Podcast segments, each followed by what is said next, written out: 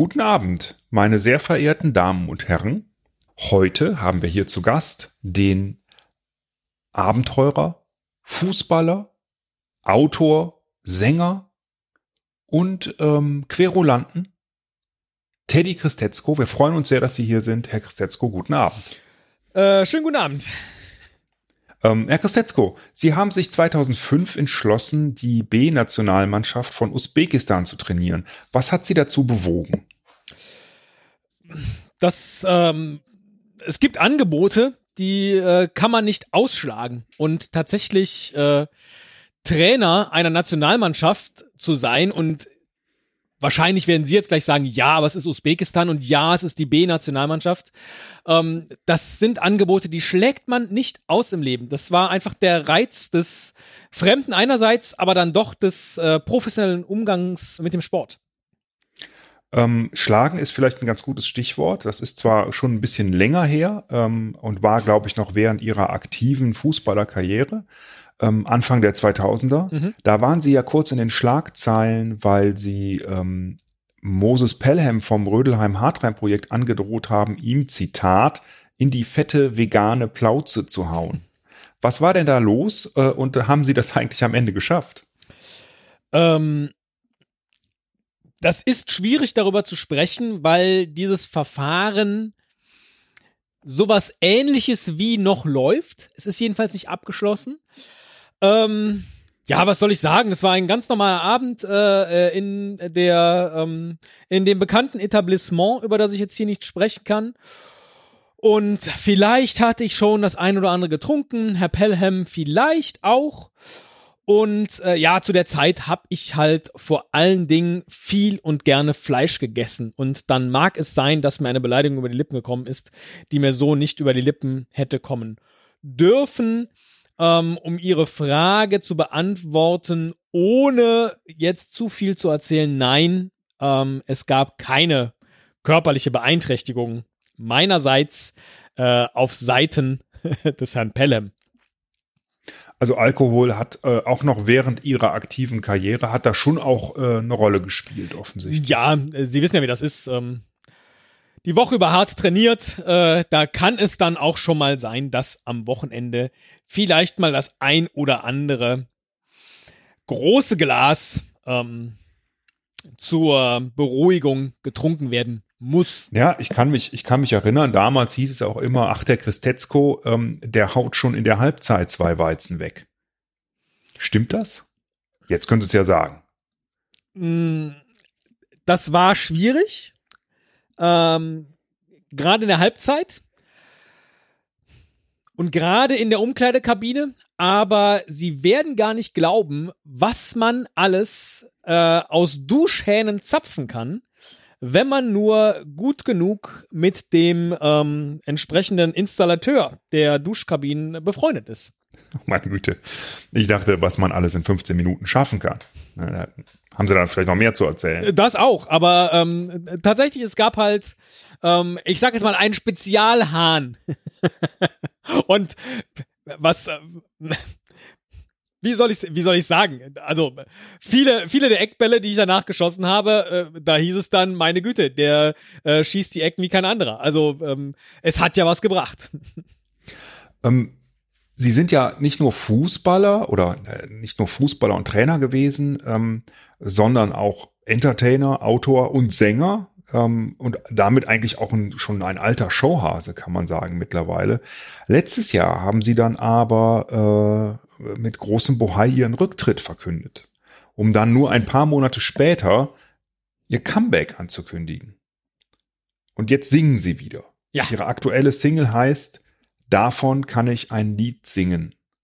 Worum geht es in dem Song und hat das einen persönlichen Hintergrund? Alle meine Lieder haben einen persönlichen Hintergrund. Ähm, und äh, auch davon kann ich ein Lied singen. Es ist die, ähm, die Geschichte eines, äh, eines Stars, der einfach nicht die Anerkennung erhält, die ihm eigentlich seit vielen Jahren zuteil werden müsste. Und ähm, in den verschiedenen Strophen geht es dann halt um auch, ja, Mal um einen Fußballer, mal um einen Sänger, mal um einen Moderator, der immer das eigentlich ganz große Ziel vor Augen hat, dann ähm, wird er äh, werden ihm irgendwie Steine in den Weg gelegt und ähm, am Ende kann er dann wieder ein Lied davon singen, dass es nicht so geklappt hat, wie es eigentlich hätte klappen müssen. Ähm, es erzählt, es ist ein wenig meine Liebesgeschichte, die ähm, da in dem in den Lied von mir ähm, aufgearbeitet wurde. Haben Sie das für jemanden geschrieben? Ja, für mich. Insofern ist es ein Liebeslied an sich selbst, kann man sagen. Das können Sie so sagen. Es ist ein durchweg autobiografischer Song. Okay. Ähm, Sie sind ja auch äh, bei The Masked Singer aufgetreten in der dritten Staffel. Mhm. Äh, in diesem sehr, sehr, ich will es mal sehr ungewöhnlichen Kostüm nennen. Ich weiß nicht, ob das Ihre Idee war, können Sie vielleicht gleich was zu sagen. Aber Sie haben sich dann ein äh, Finallied ausgesucht, ähm, das, äh, obwohl Sie im Finale waren, dann ja Ihre Chancen im Grunde total genullt hat. Ne? Sie hätten fast gewonnen, sind dann aber leider nur Zweiter geworden am Ende. Warum dieses Lied und warum dieses Kostüm? Ähm, also das rückwärts laufende rosa Kaninchen ähm, hat mir ab der ersten ab der ersten Probe gefallen, weil ähm, es äh, einerseits mein körperliches Geschick äh, ähm, herausgefordert hat. Also vorwärts zu laufen, aber dabei so auszusehen, als würde man rückwärts laufen. Also der Kopf ging ja schon immer in die richtige Richtung, aber äh, dennoch, ähm, wir haben da viel mit Spiegeltechnik und so weiter gearbeitet. Das fand ich äh, erstens herausfordernd und es sah auch lustig aus und hat mir dann auch bis ins Finale geholfen. Ich habe dann ähm, im Finale vielleicht den Fehler begangen, ähm, White Flag von Dido zu performen, weil ich damals auf der PlayStation, als wir ähm, mit den Jungs äh, immer gesungen haben. Ähm, auf der Playstation und SingStar gespielt haben, da hatte ich bei White Flag immer den goldenen Ton. Und ich dachte, das äh, ist quasi ein, ein Selbstläufer, konnte aber natürlich nicht ahnen, dass äh, Roberto Blanco mit Cotton Eye Joe ähm, da dermaßen die Bude rockt im Finale. Und ähm, ja, dann hat es leider nur zu Platz zwei gereicht. Da haben sie dann die weiße Fahne gehisst sozusagen. So, sozusagen, Aber vielleicht, da, jetzt muss ich sagen, war es vielleicht auch einfach von der Idee her gar nicht so stark. Ich dachte, ähm, mir wird da musikalisch nichts passieren, dann habe ich den goldenen Ton halt maximal versilbert im Finale. War auch leicht angeschlagen, muss ich sagen, ähm, äh, mit einer Erkältung.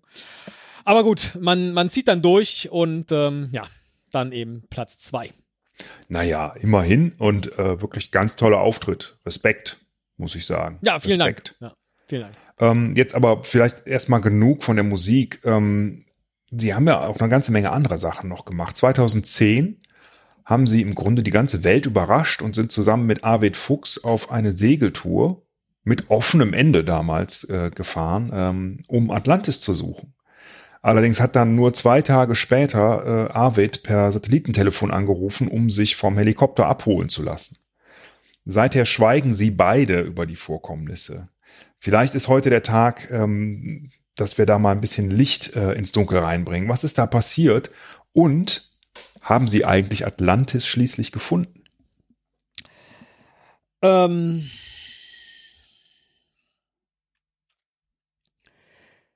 Es fällt mir wirklich schwer, darüber zu sprechen. Sie können sich ja vorstellen, auf äh, einem Forschungsschiff. Ähm, und das war ja wirklich ein, ein fabulös, auch von Arvid äh, ausgestattetes Forschungsschiff, ähm, bei dem er sagte, er braucht aber jemanden mit an Bord, mit eben meinem Verstand, ein, wie er es ausdrückte, Spiel lesen zu können, also auch eine Expedition lesen zu können, aber auch im richtigen Moment vielleicht mit den richtigen Personen ähm, für den Fall, dass wir Atlantis entdeckt hätten. Damit greife ich vielleicht schon ein bisschen vor ähm, mit den Leuten zu interagieren. Das sind ja alles jetzt nicht unbedingt seine Stärken. Ähm, hat er mich mitgenommen und wir haben halt in der Zeit, ähm, es ist, äh, das ist, ähm, jetzt Butter bei die Fische, Herr Kastetzko. Das ist jetzt über zehn Jahre her. Jetzt können Sie ja ruhig sagen, was ist denn passiert? Haben Sie wir sich haben, gekloppt? Ja, Hat er in die Barbie-Puppen weggenommen oder was ist passiert auf dem Schiff? Wir haben unter Deck, um uns die Zeit auf dem Weg bis Atlantis zu vertreiben, gerne Tipkick gespielt. Und bei Rauer See passiert es schon mal, dass der kleine eckige Ball von schwarz auf weiß sich dreht. Und ähm, Arvid hat mir regelmäßig ähm, nicht geglaubt, dass ich den Ball nicht selbst mit den Händen gedreht habe, um weiter am Spiel zu sein. Und ich, ich war es nicht. Es war der Seegang an der einen oder anderen Stelle. Ich muss beim Tippkick nicht betrügen, vor allen Dingen dann nicht, wenn man weiß, man hat noch lange Zeit gemeinsam auf so einem Schiff zu tun, zu arbeiten, äh, sich vorzubereiten. Dann wäre es ja wirklich, wirklich wirklich albern, sich über eine solche Kleinigkeit in die Haare zu bekommen. Also ich hätte das auch sofort zugegeben, ja, du hast dich beim Schummeln erwischt, in Ordnung, aber ähm, es war nicht so. Arvid war aber erbost, hat sich dann eben abholen lassen und ganz ehrlich, ich alleine auf einem solchen Forschungsschiff, also ich habe schon viele schwierige Situationen, Spiele, Auftritte gemeistert, aber das war mir dann doch eine Nummer zu groß ähm, und deswegen ähm, musste auch ich dann letztlich mich abholen lassen. Es äh, kam dann ein Kapitän und noch ähm, zwei, drei weitere Gefolgsleute ähm, auf das Schiff und haben uns dann letztlich nicht nach Atlantis, sondern äh, wieder zurück nach Reykjavik gebracht, ähm, wo wir gestartet waren. Schade. Also kein Atlantis gefunden, stattdessen aber die weiche Seite von Arvid Fuchs, kann man sagen. Das, den Teil muss er dann, glaube ich, äh, vielleicht in einem Sommerinterview ähm, beantworten. Gut. Ich kann nur sagen, wie gesagt, es, es tut mir auch unfassbar leid und ich würde sofort und jederzeit mit Arvid wieder äh, auf Expedition gehen.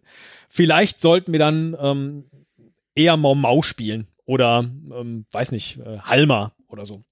Aber kein ja, Tippkick jedenfalls. Wenn man den Äußerungen von Arvid Fuchs hier äh, Glauben schenken kann, die er auch kürzlich noch äh, getan hat oder auch was er bei, bei Twitter ähm, gepostet hat, äh, glaube ich nicht, dass das passieren wird. Da scheint immer noch eine ganze Menge äh, unverarbeiteter Frust vorzulegen. Ja, Aber, ich lag, ich lag 3-2 in Führung. Also ich kann das verstehen. Ähm, von daher, ja. Ja, ja das ähm, gut, aber ähm, gibt ja auch noch andere Leute. Ne? Vielleicht ähm, fahren sie noch mal los. Ist das geplant, noch mal Atlantis zu suchen oder Plan erstmal abgehakt? Ich glaube, dieser Plan ist abgehakt, äh, weil das eine so besondere Expedition gewesen wäre.